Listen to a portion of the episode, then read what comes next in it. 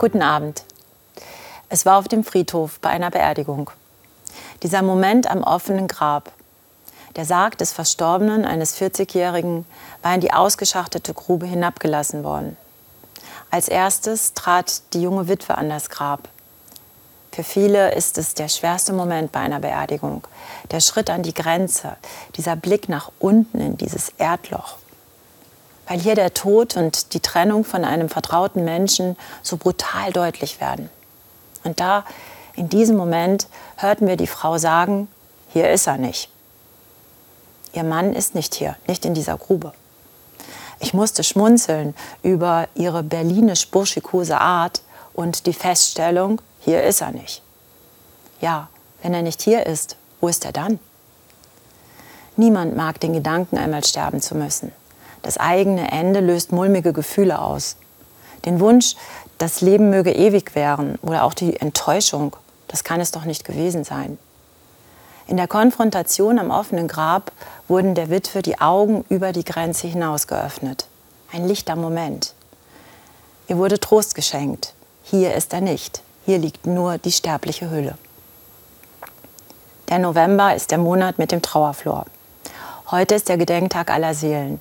Viele besuchen die Grabstellen ihrer Angehörigen, schmücken sie mit Blumen, stellen Kerzen hin.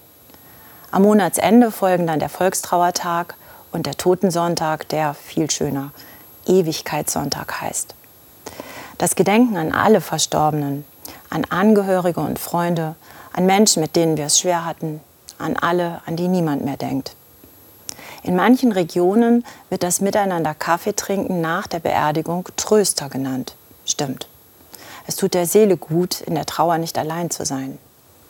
Doch irgendwann ist die Anteilnahme zu Ende. Menschliche Zuwendung kann diesen leeren Platz im Herzen nur bedingt füllen. Was tröstet wirklich? Ist der Glaube an ein Leben nach dem Tod nun Vertröstung oder Trost? Der Atheismus scheint da surrealistisch. Der Tod ist das Ende, aus die Maus.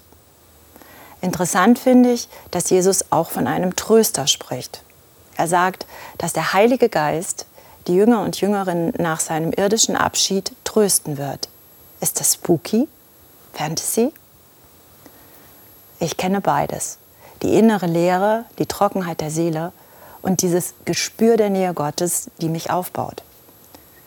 Dass dieser versprochene Heilige Geist da ist, mir eine neue Sicht eröffnet, in Gedanken kann ich die Beziehung zum Verstorbenen aufrechthalten. Im Herzen bleibt die Verbindung zueinander. Eine Ahnung von Ewigkeit scheint auf, dass der Partner, die Freundin nicht einfach tot sind, sondern hinübergegangen in eine andere Dimension. Wenn Tränen getrocknet werden und Friede ins Herz kommt, kann ich den Heiligen Geist spüren und einmal mehr begreifen, dass Liebe stärker ist als der Tod. Dieser Trost ist real und deshalb bitte ich immer wieder um den Heiligen Geist.